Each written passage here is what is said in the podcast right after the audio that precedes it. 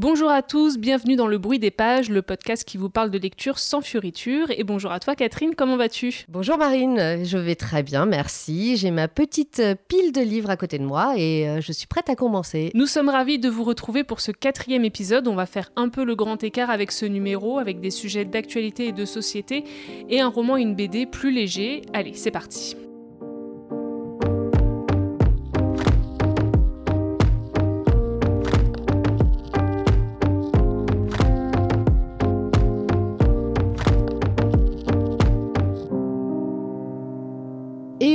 Dans le vif du sujet avec Apérogon, le roman de Colum McCann, paru aux éditions Belfond, qui s'intéresse au conflit israélo-palestinien. Dans ce roman, Colum McCann s'inspire de faits réels. C'est l'histoire de deux pères, Bassam et Rami. L'un est palestinien, l'autre est israélien. Et ils ont tous les deux perdu leur fille à cause du conflit qui oppose les deux peuples. Mais plutôt que de choisir la vengeance et la haine, les deux hommes décident de se battre pour la paix en partageant leur histoire et en militant pour la fin de l'occupation. Alors c'est un roman qui est euh, vraiment construit sous forme de puzzle. Chaque pièce euh, s'imbrique petit à petit. Euh, moi j'avais déjà lu Et que le vaste monde poursuive sa course folle il y a quelques années. D'ailleurs, petite mais c'est un livre que j'avais adoré et que je conseille absolument à tout le monde. Et c'est vrai que dans ce roman, euh, Colum McCann utilisait déjà ce type de procédé. Euh, après, cette fois, avec Apérogon, il le pousse vraiment à l'extrême. Euh, chaque chapitre donne un élément pour comprendre l'histoire. Je dis chapitre, mais en fait, je sais même pas si on peut vraiment les appeler comme ça parce que certains n'en font qu'une phrase, voire qu'un mot, voire qu'un espace vide ou une photo. Enfin, vraiment, il y a une, euh, toute une création autour de, la narration et euh, chaque élément se relie les uns aux autres pour nous amener à euh, une histoire complète. C'est un peu à nous de faire le travail, de tout remettre dans l'ordre. Moi, j'ai trouvé que cette technique était hyper intéressante et surtout, elle était très efficace. Ça m'a beaucoup plu et puis j'ai trouvé que aussi c'était très original. J'ai pas lu beaucoup de livres qui étaient aussi décousus et en même temps décousu, mais pourtant on ne s'y perd pas, on arrive à suivre. Bon, il faut quand même euh, s'accrocher et je pense qu'il faut le lire assez rapidement sans trop laisser de temps parce que sinon on, peut s'y perdre. Moi, j'ai des gens qui m'ont dit qu'ils s'y étaient perdus. Moi, pas du tout. Moi, c'est quelque chose qui m'a beaucoup plu, cette forme de narration. J'ai, au contraire, plutôt réussi à bien m'accrocher. Donc voilà, c'est une une façon assez originale euh, et, très intéressante. Contrairement à toi, moi j'ai découvert Colum McCann avec ce roman parce que j'avais jamais lu encore euh, un de ses livres.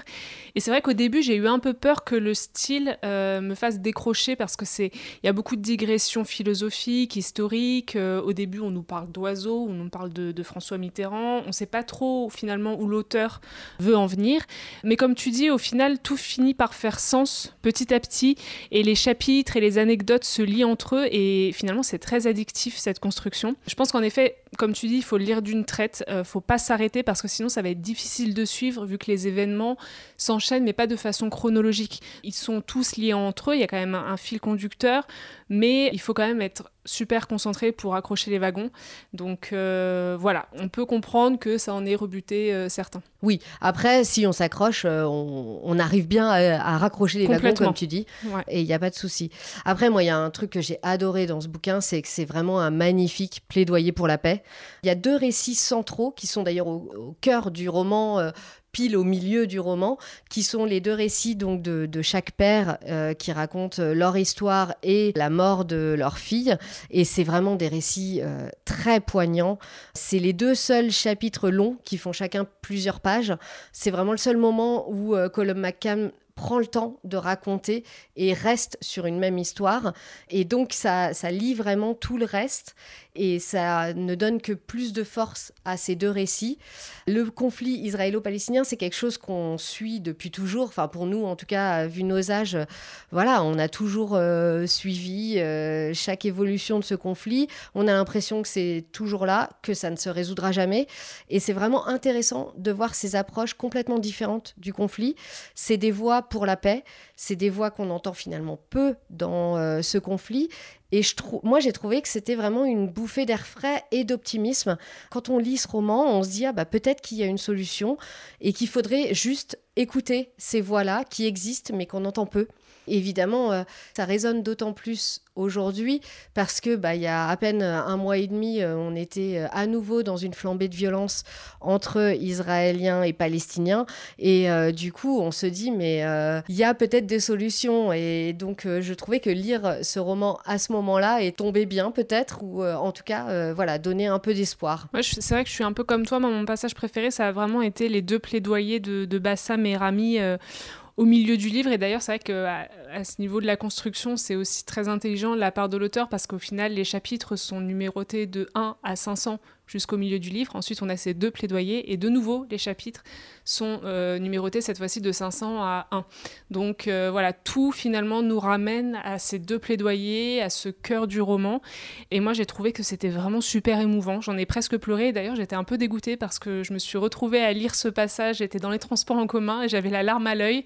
Et euh, en fait, vraiment, j'ai un conseil si vous lisez le roman et que vous arrivez au milieu, arrêtez-vous, attendez d'être chez vous et lisez ce passage tranquillement avec des mouchoirs à côté de vous parce que franchement, le bus ou le métro, c'est pas top.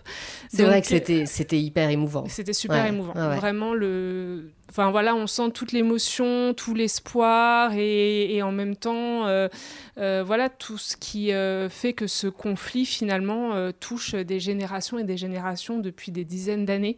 Moi, j'ai trouvé que c'était un livre qui était finalement très philosophique. On apprend beaucoup de choses aussi. J'ai adoré toutes les anecdotes historiques. on se dit, ah tiens, ça, je savais pas que ça s'était passé comme ça ou pourquoi ça s'est passé comme ça. On apprend beaucoup de choses finalement sur les conflits de façon générale, sur la guerre. Et bien sûr, tout euh, pousse à se demander bah, pourquoi la guerre À quoi est-ce que euh, tout cela rime Pourquoi euh, il y a des gens qui ont intérêt à ce que les peuples se détestent Donc voilà, un, roman que je trouve nécessaire. Oui, tout à fait. C'est vrai que Apérogon euh, est vraiment nécessaire et fort. Ça donne une autre vision du conflit israélo-palestinien. Ça permet aussi d'humaniser ce conflit, de euh, le voir au niveau des, gens qui, euh, qui, le vivent, qui le subissent. Moi, je trouve qu'on ressort de cette lecture d'Apérogon avec une bouffée d'optimisme. Il faut juste espérer que cet optimisme puisse se transformer en réalité. On enchaîne avec un autre auteur irlandais, John Boyne. Marine, tu vas nous parler de Il n'est pire aveugle aux éditions J.C. Lattès. C'est un roman sur la pédophilie dans l'Église catholique irlandaise.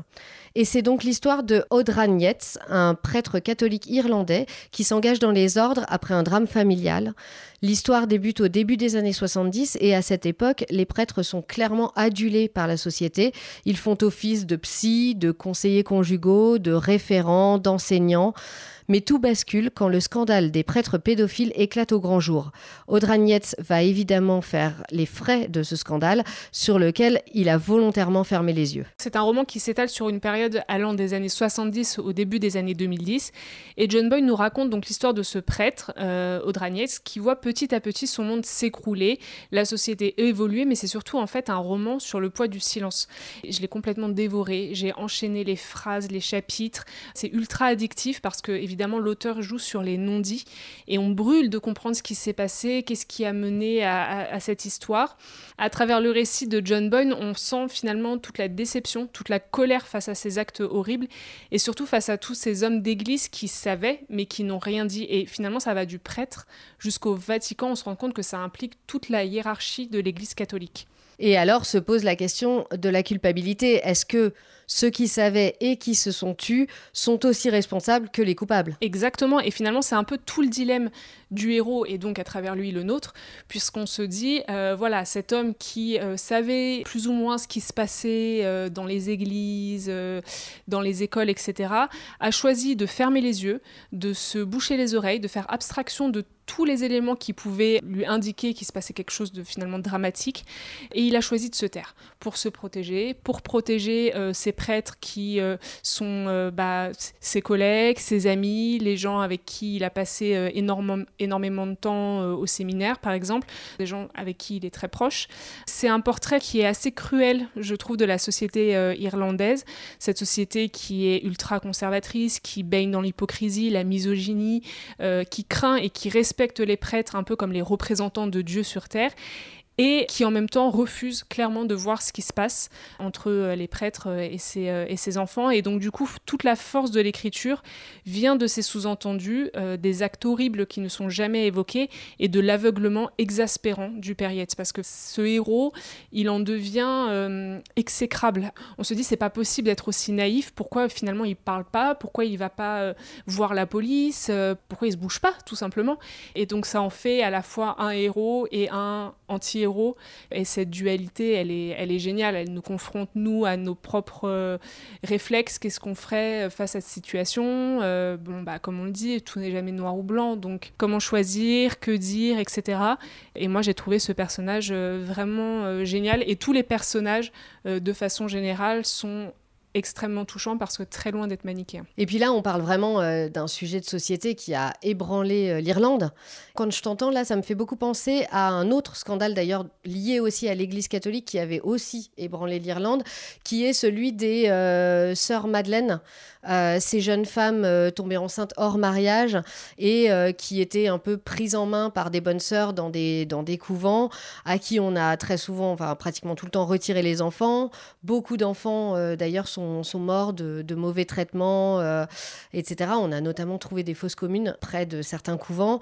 Euh, d'autres ont été donnés à l'adoption contre le gré de leur euh, mère. Et puis, bah, je ne sais pas si tu as vu ce film, les, justement, les Magdalena Sisters de Peter Mulan ou Philomena, qui parlait aussi de ça. Non, moi, je ne les ai pas vus, mais tu m'en avais parlé. J'ai très, très envie de les voir, surtout après avoir lu ce livre. Ouais, c'est vraiment des films très beaux et très forts, très durs aussi, mais, mais qui, qui relatent un peu toute cette euh, histoire. Donc euh, là, c'est les bonnes sœurs, c'est pas les prêtres. Mais quand euh, le scandale a éclaté, ça a vraiment ébranlé la société irlandaise qui était très catholique et ça a, je crois aussi, beaucoup ébranlé l'Église irlandaise. Et c'est vrai que ça, a des retentissements encore aujourd'hui parce que en janvier 2021, donc il n'y a pas si longtemps, le Premier ministre a présenté ses excuses par rapport à ces, femmes dans les, les couvents Madeleine. Et c'est vrai que bah, euh, on, a vraiment vu la différence hein, par rapport au poids de l'Église euh, en Irlande aujourd'hui par rapport à cette époque. Et d'ailleurs, c'est quelque chose dans le livre qu'on voit très bien, euh, cette espèce de bascule, euh, par exemple au début, donc euh, toute la période années 70-80, où finalement les prêtres sont adulés, les habitants sont très révérencieux vis-à-vis d'eux, ils sont aux petits soins dès qu'ils voient un prêtre, ils, ils, cherchent finalement à se faire bien voir de lui, parce que se faire bien voir d'un prêtre, c'est remplir son devoir de bon croyant, de bon catholique, etc. Et on voit qu'à partir du moment où le scandale éclate, là, c'est le retournement complet. Alors, par exemple, on prend euh, bah, le, père euh, qui, euh, lui, refuse de s'habiller en civil en, dehors de, son école, qui continue de porter la soutane malgré tout au quotidien et qui se fait constamment insulter, cracher à la figure. voilà, il se fait insulter de pédophile. Donc, on se doute quand même que pour les, pour les prêtres et pour l'Église catholique en Irlande, ça a dû être très très dur d'avoir à affronter cette image immonde sur, autour de la pédophilie. Et voilà, et c'est quelque chose dans le roman qui est très très bien marqué et très très intéressant aussi euh, autour de cette histoire. Et puis aussi une, une grosse remise en question qu'il a, fallu, euh, qu'il a fallu faire de la part de l'Église catholique. Exactement. Et d'ailleurs, on voit après toutes les précautions qui ont été prises et qui sont parfois extrêmes. On se dit, euh, donc là, désolé, je spoil, coupez si vous ne voulez pas entendre, mais c'est un passage du livre qui m'a beaucoup marqué. On voit par exemple à un moment le père Yates qui est avec les enfants de cœur et qui est accompagné par un père de famille. Et ce père de famille euh, veut aller euh, aux toilettes, donc ce qui fait que le père Yates se retrouverait tout seul avec les enfants de cœur. Et c'est interdit par l'Église. L'Église a mis en place de telles restrictions qu'un père ne doit pas être seul avec les enfants et donc il doit accompagner le père de famille jusqu'aux toilettes pour éviter de se retrouver tout seul avec les enfants et il ne pourra revenir euh, avec eux dans la même salle qu'une fois que le père de famille sera rentré également. Donc euh, voilà, c'est une situation qui nous paraît complètement absurde. On se dit là, c'est vraiment extrême, mais ça, ça veut dire à quel point cet événement a été traumatisant pour euh, l'Église catholique. Donc finalement, en conclusion, moi, un roman que je vous conseille, même si euh, le sujet est dur, c'est un portrait violent de la société irlandaise et de la religion catholique. Mais en tout cas, n'hésitez pas à nous dire ce que vous en avez pensé, euh, si vous avez lu ce livre, ou même si vous avez d'autres romans de John Boyne à nous conseiller, on est preneuse. Dans un genre beaucoup plus léger, on va vous parler du roman Les livres d'Emmett Farmer de Bridget Collins. Catherine, tu l'as lu dans la version originale sous le titre The Binding. Pour vous résumer, c'est l'histoire d'Emmett Farmer qui, après une maladie mystérieuse, quitte sa famille et sa ferme pour devenir apprenti en livreur, un art ancestral et redouté proche de la magie. Car dans ses ouvrages, Emmett recueille les mémoires de ses clients. Qu'ils veuillent oublier un moment difficile de leur vie ou cacher un secret, un enlivreur leur permet de s'en décharger dans les pages d'un livre. Plus de souvenirs et donc plus de douleurs liées à ce souvenir. Mais que se passe-t-il quand vous découvrez votre nom sur un de ces volumes? Alors, roman très mystérieux. On a même d'ailleurs euh, l'impression nous-mêmes d'avoir enfermé des souvenirs dans un livre et de les redécouvrir petit à petit à chaque page. Moi, j'ai beaucoup aimé la façon dont Bridget Collins avait construit son récit, justement pour créer cet effet-là. C'est en trois parties. On a une première partie où on s'y perd un peu. J'avoue que moi, j'ai dû m'accrocher un petit peu au début pour rentrer dans le livre parce que on comprend pas bien ce qui se passe, où on est, un peu comme si bah, il nous manquait des éléments de mémoire pour tout comprendre. Après, on a une deuxième partie en flashback et enfin une troisième partie qui est raconté du point de vue d'un autre protagoniste. Je trouve que ça marche très bien. Tout devient de plus en plus clair au fur et à mesure de la lecture un peu euh, comme si nous aussi on retrouvait la mémoire. On est dans un univers entre magie et gothique et j'ai trouvé que Bridget Collins avait vraiment très bien créé cette ambiance dans son récit.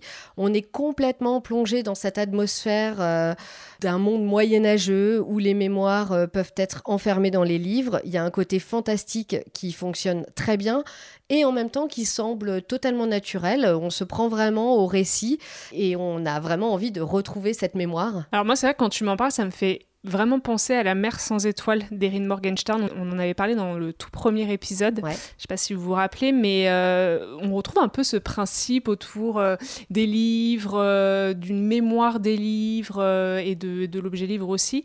Et quand tu m'en as parlé, j'ai tout de suite pensé à ce roman. On retrouve un peu ça, en effet, dans The Binding. Et puis, c'est vrai qu'il y a aussi quelque chose qu'on retrouve dans La mer sans étoiles, qui est le rapport au livre. dans The Binding et dans Le monde des maîtres, les vrais livres, c'est ceux qui renferment les souvenirs des gens. Ils sont considérés comme inquiétants, dangereux. Certains disent que c'est de la sorcellerie, mais aussi d'autres s'y perdent, en consomment un peu, un peu comme une drogue. Hein. On va se plonger dans les, dans les mémoires des gens, dans ces livres. Et puis à l'inverse, il y a des contrefaçons qui sont apparues, qui ne sont pas des vrais souvenirs, mais des inventions, et c'est ce qui va devenir les romans. Ça, j'ai trouvé ça vraiment amusant. C'est vrai que c'est marrant comme principe, ouais. Voilà, d'avoir cette, euh, cette origine du roman un peu. Euh, les vrais livres auraient disparu et puis on serait resté sur les romans qui coûtent beaucoup moins cher à faire quand même, et qu'on peut faire euh, à la chaîne et en très grand nombre. Et c'est vrai que j'ai vraiment beaucoup aimé cette imagerie du livre. On est dans une sorte ouais, d'origine story du roman. Ouais. et du coup, Bridget Collins utilise cette façon de nous raconter son histoire pour montrer un peu l'importance des la force que peut avoir une histoire. Et c'est un truc qui m'a beaucoup plu c'est vrai que je suis un peu comme toi, j'aime beaucoup les livres qui parlent de littérature, comme les films qui parlent de cinéma. c'est vrai que c'est assez récurrent, parce que généralement les auteurs et les réalisateurs aiment bien ce principe un peu de mise en abîme. Mais je trouve que voilà, c'est super intéressant, tout de suite ça nous accroche un peu plus, et puis on voit euh, où ils veulent en venir, on voit que en effet ça fait référence, enfin c'est à la littérature et tout. Euh, je, trouve ça, je trouve ça chouette comme idée. Oui, oui, c'est un truc euh, qui est vraiment agréable dans la lecture, et puis c'est pas aussi c'est pas que une question de narration. Les enlivreurs, ils font aussi un travail très artistique et artisanale sur la forme que va prendre chaque livre, chaque objet livre. Notamment dans le roman, une des premières choses que Emmett apprend, c'est d'abord comment relier les pages entre elles. Et d'ailleurs, binding en anglais, c'est aussi la reliure d'un livre. Donc vraiment, on a cette, cette image aussi de l'objet livre. Euh, il apprend comment faire une belle couverture, comment euh, relier les papiers entre eux, comment utiliser le cuir, etc. Et, ça, pour moi, c'est quelque chose qui m'a particulièrement touchée parce que euh, on en avait aussi parlé lors du premier épisode, mais euh, je suis très sensible à, l'objet livre, à euh, la façon dont les livres sont présentés, des belles couvertures, la présentation, une belle reliure. Pour moi, ça a aussi énormément de, poids dans mes choix de livres. Donc c'est vrai que c'était vraiment intéressant de, de le voir comme ça. Et puis après, il y a autre chose que j'ai bien aimé, alors complètement différent, mais c'est un roman aussi qui aborde euh, l'homosexualité de façon très décomplexée. Euh, j'en dirai pas beaucoup plus parce que je veux pas non plus tout vous gâcher, euh, même si, bon, franchement, on s'en doute très vite. Je trouve que dans ce genre de romans, qui sont entre mystère et fantaisie, c'est des romans qui sont quand même assez calibrés. on y retrouve souvent le même genre d'éléments, le même genre de héros, d'anti-héros, etc. Et là, je trouvais qu'on avait une approche un peu différente, qui est vraiment la bienvenue. C'est plus ouvert et finalement, euh, c'est très appréciable. Moi, je me demande si c'est pas aussi une tendance qu'on retrouve de plus en plus finalement dans le fantastique, parce que euh, s'ouvrir aux communautés LGBT, par exemple, Samantha Shannon le fait euh, très bien dans Le Prieuré de l'Oranger, dans The Bonne Season, Erin Morgenstern, encore une fois, dans La Mer sans étoiles. Donc je pense que c'est peut-être une tendance dans la fantasy de, s'ouvrir un peu à d'autres communautés et, montrer plus de diversité, qui est super chouette quand même. Oui, c'est vraiment une bonne tendance, je ouais, je trouve aussi. voilà, bah écoutez, si vous cherchez un roman original, entre mystère et fantasy. Moi, je vous conseille euh, The Binding ou les livres d'Emmet Farmer si vous préférez la VF. Et je pense que ce sera parfait pour les vacances. Pour finir, on va vous parler de notre BD du mois et aujourd'hui ce sera Les Indes fourbes d'Alain Hérol et Juanro Guarnido, paru aux éditions Delcourt. Pablo de Ségovie vit en Castille, dans l'Espagne du siècle d'or. Il est élevé par une famille de filous et devient, plus ou moins malgré lui, un aventurier sans le sou. Une véritable fripouille. Des rêves de gloire plein la tête, il part à la recherche de l'Eldorado dans ce qu'on appelait encore les Indes. Mais méfiez-vous, le personnage ne manque pas de ressources et d'imagination pour arriver à ses fins. Pour tout vous dire, moi c'est une BD que j'ai lue il y a un an à peu près et j'avais adoré. Je l'ai conseillé à tout le monde, à mes parents, à mes beaux-parents, euh, à mon copain, euh, tout le monde l'a lu. En fait, pour tout vous raconter un petit peu, il s'agit de la suite euh, du roman La vie de l'aventurier Don Pablos de Segovie qui a été écrit par Francisco de Quevedo qui est un auteur espagnol du XVIIe siècle. Cet auteur avait donc annoncé un deuxième tome qu'il n'a jamais écrit et euh, Guarnido et Erol s'y sont attelés. Ils ont mis cinq ans pour venir à bout du projet et franchement, quand on a la BD entre les mains, on se dit même que finalement ils ont été plutôt rapides vu la taille de la BD. Donc ça fait 160 pages, elle est très grande, les, les dessins sont juste magnifiques. En fait, pour moi, c'est un chef-d'œuvre. Ne serait-ce que pour les illustrations de Guarnido qui sont très détaillées, pleines de couleurs, c'est ultra riche. Moi, j'ai j'ai trouvé que c'était superbe et en plus de ça, le scénario est génial. L'intrigue est complexe, super bien ficelée et du coup, on termine la BD. Je sais pas si ça t'a fait ça aussi, mais moi j'ai eu envie de la relire pour finalement déjouer tous les pièges qui avaient été tendus par les auteurs et dire ah oui, donc du coup, à ce moment-là, c'était pour ça qu'il se passait ça, etc. Et c'est vraiment en fermant le livre, on n'a qu'une envie, c'est d'y retourner. Ah oui, je, suis tout à fait d'accord. Moi aussi, j'ai la même chose. Ah oui, oui, parce que c'est vraiment, euh, c'est une fripouille, donc il nous raconte des choses et c'est un menteur et un affabulateur. Et du coup, après, on a envie de relire en sachant ce qu'on sait pour euh, bah, euh, voir euh, s'il y avait moyen de pas se faire avoir. Exactement. Je pense qu'il n'y avait pas moyen. Non, c'est fait exprès, ils sont beaucoup trop doués pour ça. Et finalement aussi, on voyage beaucoup parce qu'on passe de l'ancien au nouveau monde, de l'Espagne de Velázquez au paysage vraiment incroyable de l'Amazonie. Dans la BD, il y a d'ailleurs de, des doubles pages qui sont magnifiques avec des décors qui sont incroyables. Ah oui, j'allais te parler de cette double page. C'est des tableaux, on est d'accord. Vraiment, quand on ouvre, on se dit waouh, c'est génial. On a le paysage devant nous, c'est superbe. Et en plus de ça, bah, c'est drôle. Euh, c'est une aventure qui est passionnante, qui est malicieuse. Et la fin, c'est juste un twist génial euh, qui explique entre autres la superbe illustration de la couverture euh, qui rend hommage à un autoportrait de Velázquez. Donc évidemment, moi je vous conseille d'aller voir, euh, de feuilleter cette BD pour se rendre compte ne serait-ce que du travail incroyable des illustrations. Ouais, je suis, d'accord, c'est un très très beau travail d'illustration et d'écriture d'ailleurs. Moi je l'ai lu avec énormément de plaisir cette BD. Pour tout vous dire, je l'ai lu un jour où c'était très calme au travail je devrais peut-être pas le dire euh, dans, euh, dans ce podcast, mais bon, euh, voilà, j'avais pas beaucoup de travail, j'avais du temps, et en fait, je l'ai dévoré en une journée, et je me suis énormément amusée. J'ai eu du mal à parfois à me retenir d'éclater de rire au milieu de, de la rédaction, ça, ça fait pas très sérieux. Ça m'a vraiment beaucoup fait rire. On se laisse complètement prendre par le récit des aventures de notre héros fripouille dans sa quête de l'Eldorado. C'est un menteur et on aime en fait ce se laisser avoir par, euh, par ce personnage, par ses manipulations, par ses affabulations. Euh, chaque revirement de l'histoire est une bonne surprise et il y a un côté très extravagant qui est vraiment un, vrai plaisir. C'est un, un, super divertissement. Oui, c'est ça. Moi, vraiment, pour tout vous dire, c'était un de mes coups de cœur euh, BD de, de l'an dernier. Et vous, alors, je ne sais pas si vous l'avez lu, euh, qu'est-ce que vous en avez pensé? Je sais que c'est une BD qui est sortie il y a déjà euh, un petit moment, donc je pense qu'elle est déjà passée entre beaucoup de mains. D'ailleurs, elle a eu aussi énormément de prix, notamment le prix des libraires de bande dessinée 2020 au Festival d'Angoulême, ce qui est quand même un petit... C'est pas rien voilà, signe qu'on peut y aller. Donc oui, si vous l'avez si vous l'avez déjà lu, n'hésitez pas à nous dire ce que vous en avez pensé. Et si vous ne l'avez pas encore lu, ben, c'est vraiment le moment de vous y mettre. Sans hésiter. Cet épisode du bruit des pages touche à sa fin. Voilà quelques lectures plus ou moins légères à emporter dans vos valises pour les vacances. N'hésitez pas à nous dire ce que vous avez pensé des livres dont on vous a parlé aujourd'hui sur notre Instagram, lebruitdespages.podcast ou sur notre blog. Et comme les maillots de bain, ça ne prend pas beaucoup de place dans une valise, vous pouvez aussi aller voir les chroniques de Marine sur son compte Instagram au fil des pages. Et ça vous permettra de rajouter 2-3 livres en plus dans votre sac. Et avant de vous quitter, notre petit tour de table habituel. Alors Marine, qu'est-ce que tu lis en ce moment? Alors, je me suis lancée dans un roman jeunesse sur la piraterie parce que après euh, Il n'est pire aveugle et Apérogon, j'avais un peu besoin de légèreté quand même.